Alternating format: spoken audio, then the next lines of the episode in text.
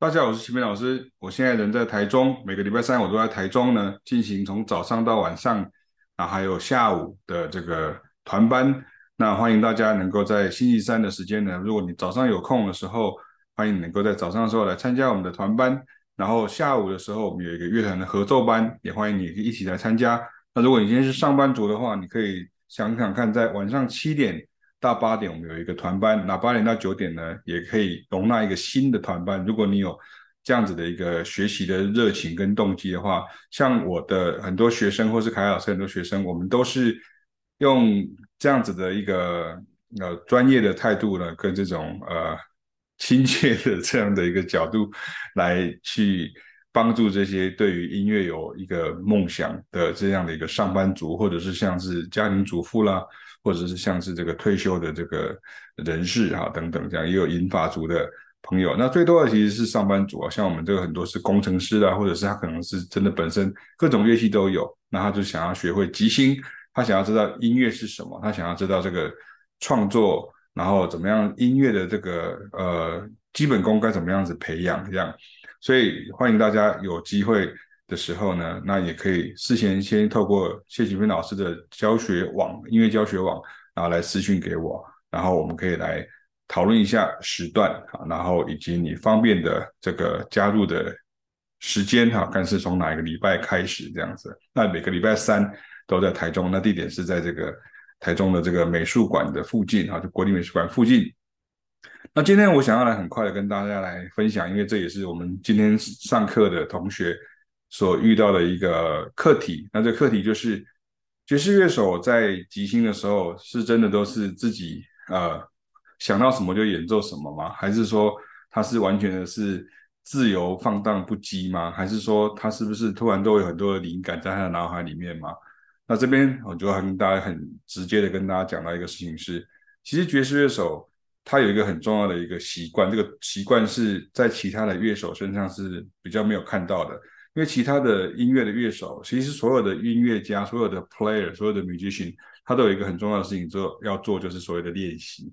你必须要有大量的时间的练习，然后老师帮你做，就是要让你做更有效率的练习。所以以下要介绍这个东西，也是一个非常有效率的练习的方式。那对于爵士乐手来讲，有一个事情跟你弹流行或者弹古典乐有一个很不一样的一个过程，就是。很多人会问老师说，比如说会问说，老师你即兴的时候，这些句子它都是你自己想出来吗？其实都不是。你说怎么可能？你不是都说要自己想出句子吗？要自己去去去去想说这些东西是根据什么样的东西去做出来的吗？其实这个当中可能有一些误会。怎么说呢？因为其实爵士乐的即兴是你要学会这种去跟别人借句子，就这些句子都不是我自己的。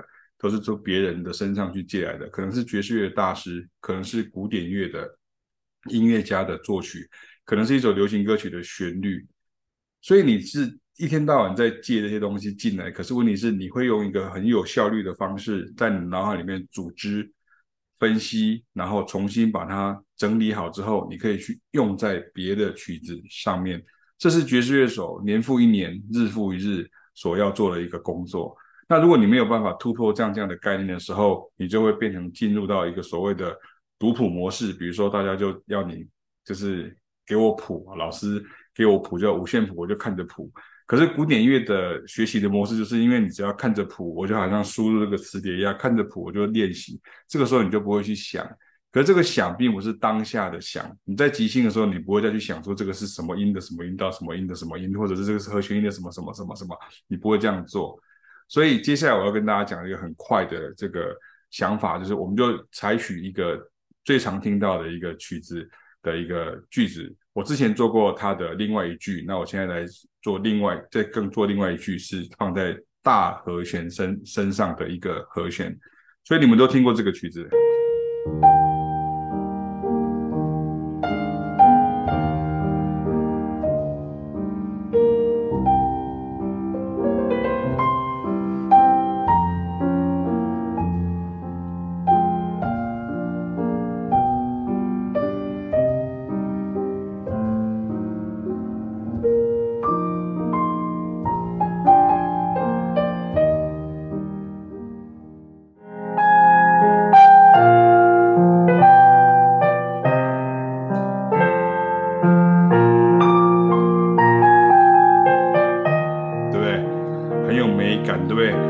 下一次就变低，哒哒哒哒哒哒哒，滴滴，答还变低。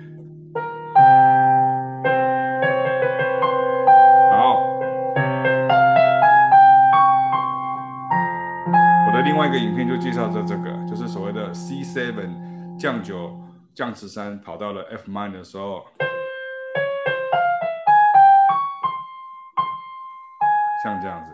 所以你在看旋律的时候，你不是只有听到它的呃美感呐、触键呐，你开始听到的是和弦与旋律的关系。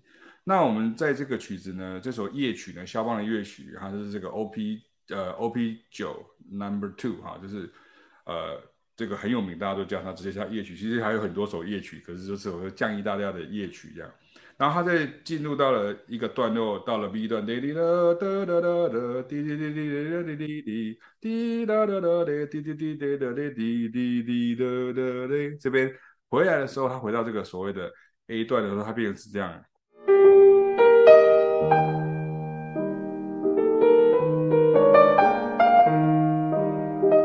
我很喜欢这个句子。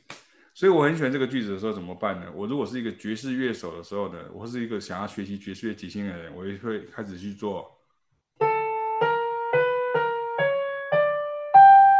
OK，对于古典乐的训练来说，像我之前是受古典乐训练来说，这个就是一颗一颗的米，你会听到是一颗一颗，你会听到，或是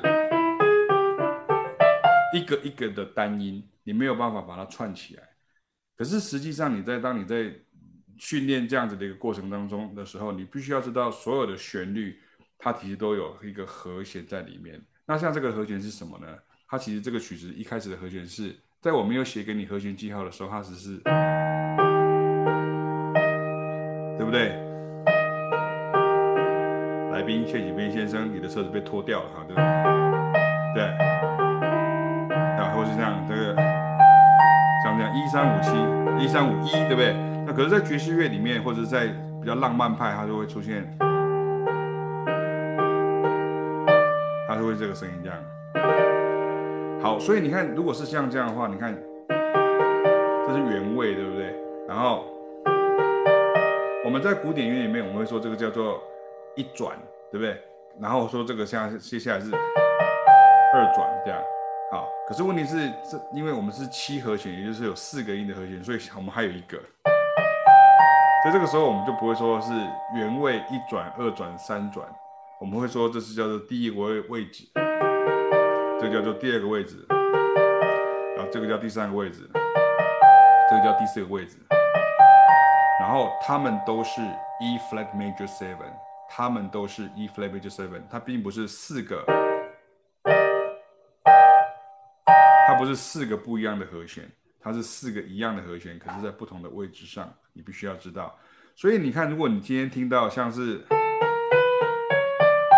像这样这个句子的时候，你不要死记从头记，你要先抓住它的这个关节点，也就是说，你会知道说它其实是 OK，它就是我们刚刚讲到的这个第三个位置，也就是从五音开始的位置。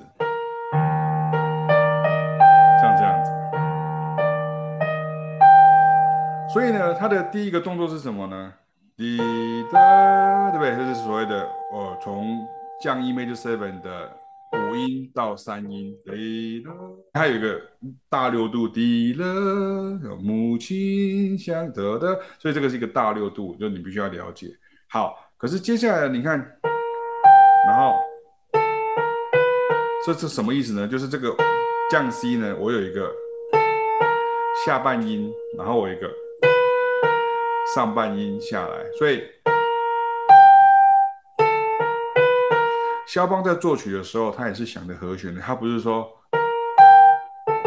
然后再来是，再来是，再来是啊啊，不是，我就、他不是用这种好像是这个这个盲目开车的方式，他一定知道有一个框架，这就是 E flat major seven 的第三个位置，OK。当然，在肖邦那个时代是没有 E flat major seven 这个和弦记号的发生，它也没有诞生嘛。可是问题是，这个和弦是的确存在的，你必须要理解这个概念。你不能说它上面都没有写和弦，所以古典音乐就没有和弦，这就是错的了。所以你看，所以第一个动作是，接下来呢，到了这个 re 的时候，我就一样是下半音，然后这个时候再来是，对不对？然后我就把它倒过来对。然后这个哒第一的时候，我再经过一个周到发到降咪这样，对不对？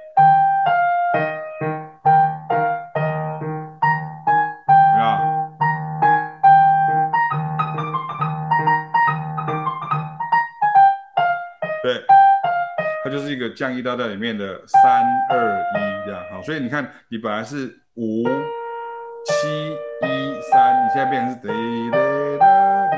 所以这是肖邦的曲子的原始的这个句子的初衷，然后他接下来就，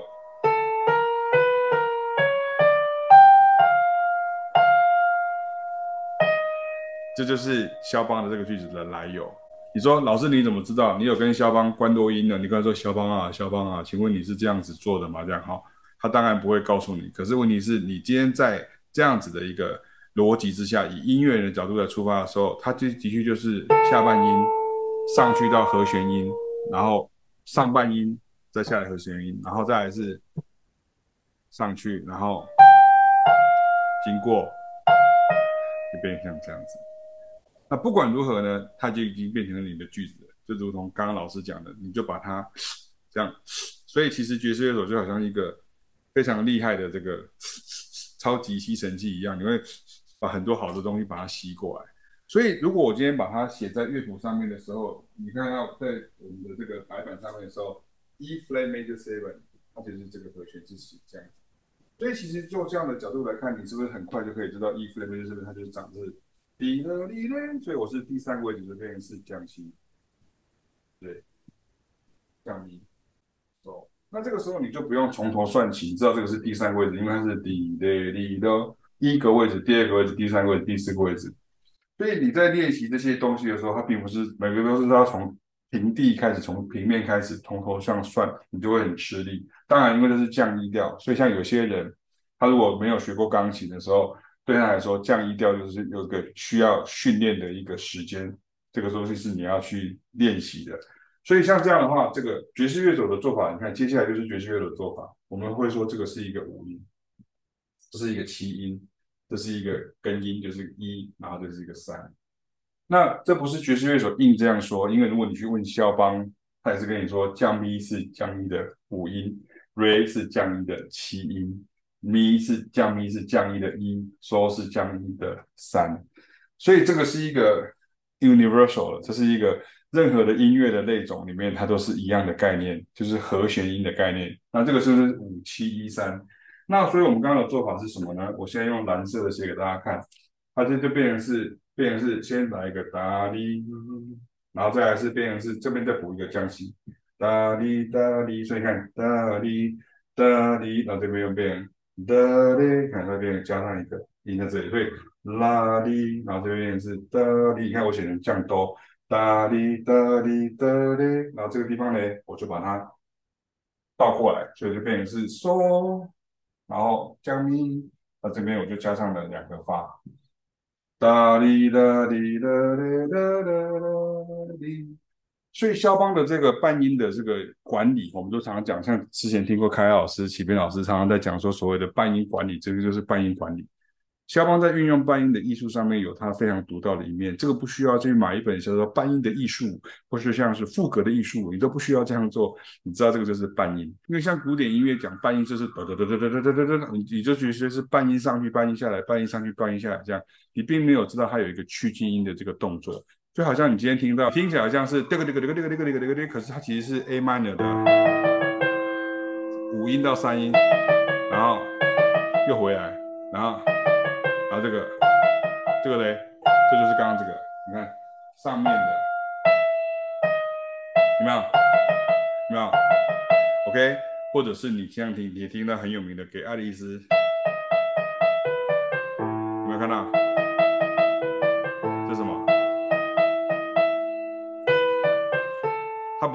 是咪来咪升来咪西瑞哆，它是咪哆啦，它是，然后这个西瑞哆就是它的下半音，它的上面的这个调性内音，也就是所谓的下半上调，然后回来。所以很多古典人，像我以前很多古典的的的同学，或是学弟学妹学长，他们就觉得，他们就以为爵士乐就是很多半音这样，就是那。这个不叫爵士乐，这只是一个装饰音的概念而已，所以大家都把它误会了，就搞错了。所以你看像这样子，是不是很快我就会变成我会？所以我该做的事情是什么？如果我今天是个钢琴手，当然我是一个小提琴手，所以我会，我会，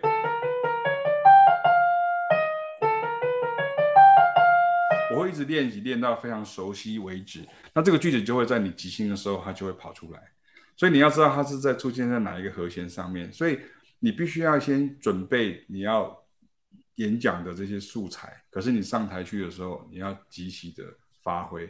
那如同之前有人问过说，那老师我是不是可以我全部都背起来，然后背起来之后再上去弹出来就可以了？这样子也是可以，算是可以混过去嘛？因为听起来很像即兴这样子。我说这不对，那个行为就不叫即兴，那个叫做死背。那是背一个即兴。那背一个即兴的问题是在于说，第一个它没有那么自然，那那那第二个它没有那么有趣，它只是感觉上是一个把它背诵完毕的过程而已，它并没有有一种很。很有成就感的那种感觉，所以这个东西并不是在即兴上面所去去被允许的。当然，如果你今天是采谱抓歌大师的即兴，然后你跟他同步去演奏的时候，这个是很很重要的，因为那个时候你就变成了他，所以这个时候你要练习这个部分。当然，当然像这个部分，老师还有另外的文章或者是另外的影片，或是在平常教学的时候会跟大家讲到这个事情。所以，我们现在回来看这个地方，如果是这样子。所以这个时候你就要物尽其用啊！这个时候你就发现说，如果是这个降 E major seven，那我就想看有哪些，就我所知道的爵士乐 standard，它是比如说哒哒哒哒哒哒哒哒，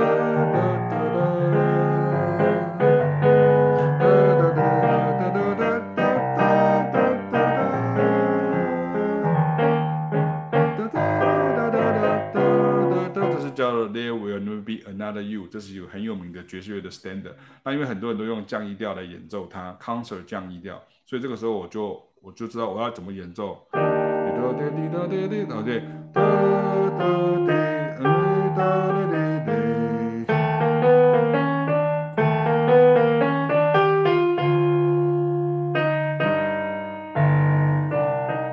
所以我会想办法在这个第一个和弦出现的时候我会一二三四。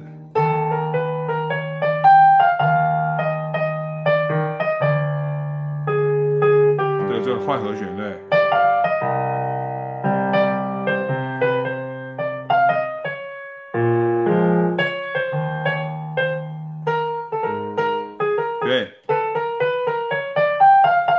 像这个地方，如果没有人跟你讲，或是你没有练过这个句子的时候，大部分人他不会把你想象中这个是肖邦的夜曲，你从他那边借过来，他认为这是你的即兴。很神奇，对不对？为什么？因为它后面就不是，因为人的记忆是一整首曲子或者是一段，那你那个等于是举的这一段当中的，好像你把一个衣服，你就剪一块这个东西下来的时候，你刚刚说这是这件衣服原来的样子，他不会相信这是你同一件衣服。可是问题是这个可不可以贴到另外一件衣服上面当做它的袖子呢？可以，所以这个就是一个爵士乐常见的概念。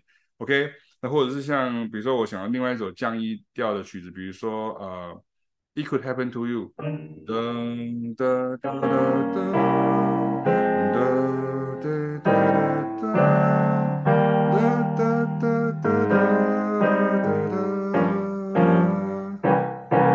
所以这个时候，当我要练习即兴的时候，我就开始想，那这降 E major seven 的时候，OK，我要把我会的东西，像我今天会的东西是这个，我就要把我会的东西把它放进去，不是放进去，不是可不可以放进去一下下就好，不是。而是真的放进去用，然后用到慢慢的修，慢慢的调整你的裤长裤短，真的把它放进去，放到后来的时候你就很习惯，每次只要一出手，啪哒哒哒哒哒哒哒，所以像这个，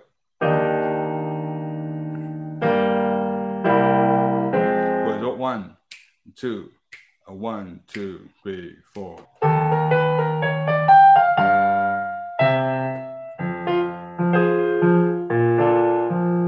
然后然后我就有点固执有点 stubborn 这样我有点固执我一定是把它放进去这样。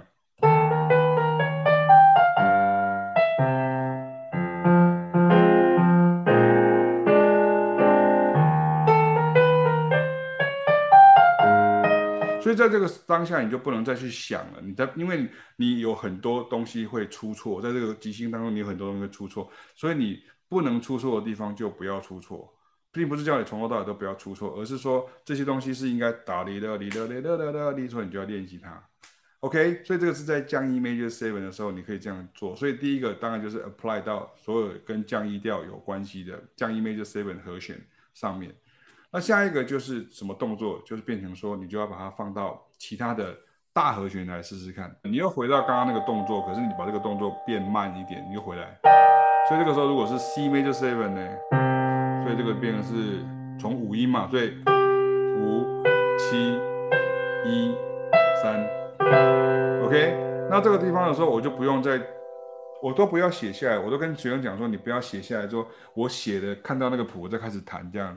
其实那是一个很愚笨的行 行为，因为你变成你浪费时间，你为什么不直接在上面弹就可以？你弹会了是比较重要，而不是你们也要交作业给老师啊。所以你不需要，老师不需要看着你的乐谱，而且你这有点荒谬，是你明明手上就可以弹的，没有人要你记下来，你又没有要卖给别人，你不需要记下来。所以你再记下来再弹，就感觉上有点多此一举那种感觉。就请把你的屁股放在椅子上，它就是坐下，呃，台语叫做夹给啊，就有点多此一举。所以我只要记得这个动作就好了，是不是？是不是就变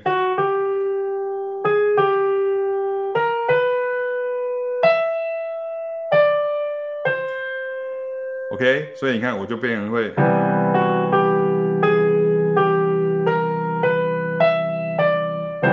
在想的这个时候，动作可以很慢，没关系，跟树懒一样慢。OK，等到你练习熟了就，OK，你要出手，你不能出手，呃呃，你你在即兴的时候，在摸索的时候，就好像你要上战场的时候，就说，哎，这个枪要怎么开保险呢、啊？砰！你马上就死掉了哈！你根本没有受过任何的作战训练，你就上战场，或是打篮球的时候拿篮球，这个球我大概要怎么做？举高吗？不是，当然不是。所以你要想办法传给别人啊，对不对？所以你看，所以接下来你看，像我们就试试看，比如说我就放在 C 大调常听到的，比如说爵士乐的 standard，比如说第一首，比如 Take the A Train，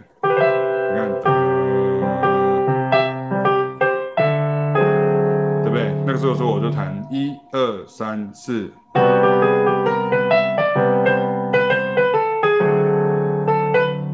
然后 D minor seven，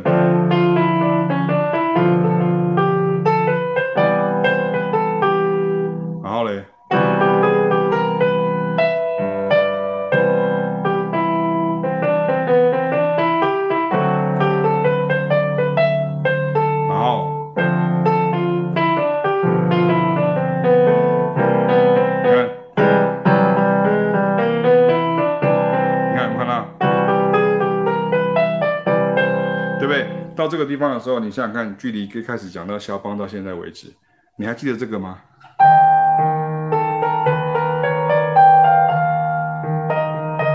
对，没有人会说，哎，你好像在偷肖邦的 ID 哦，没有，除非是内行的人。好，可是比如说我好了，可是你不会常常碰到我，对不对？所以你碰到我的时候，就是老师在修正你这些动作，所以你必须要练习这个东西。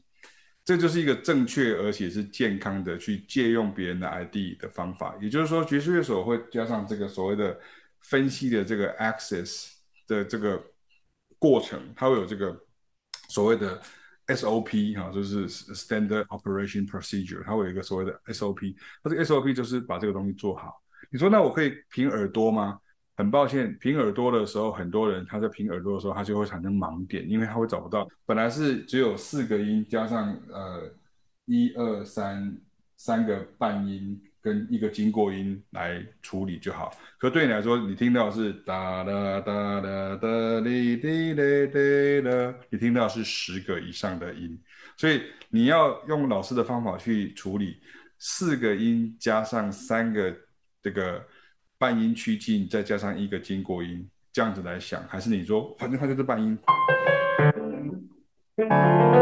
像这样我也记不起来，对不对？因为它有十个，可是我也记不起来。可是这我可以，而且他还告诉我说，这就是 C major。所以我在有 C major 的地方的时候，我就会用力的去使用它。以股市的讲法来讲的话，我就会做多，这就是我就会做多，我就会买进啊，我就会做多一点这样哈。所以你看，如果是 All of me，看，哒哒哒哒哒哒哒哒哒哒哒到这里对不对？所以你有第一个和弦，一、二、一、二、三、四。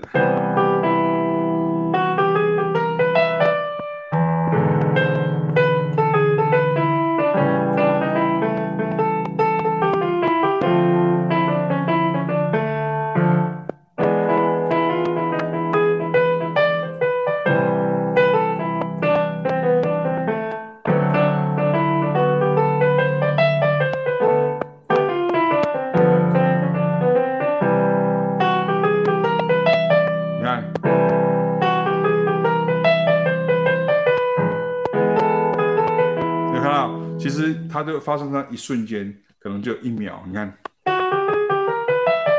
可是为什么？因为我有练过。老师，那你怎么会知道？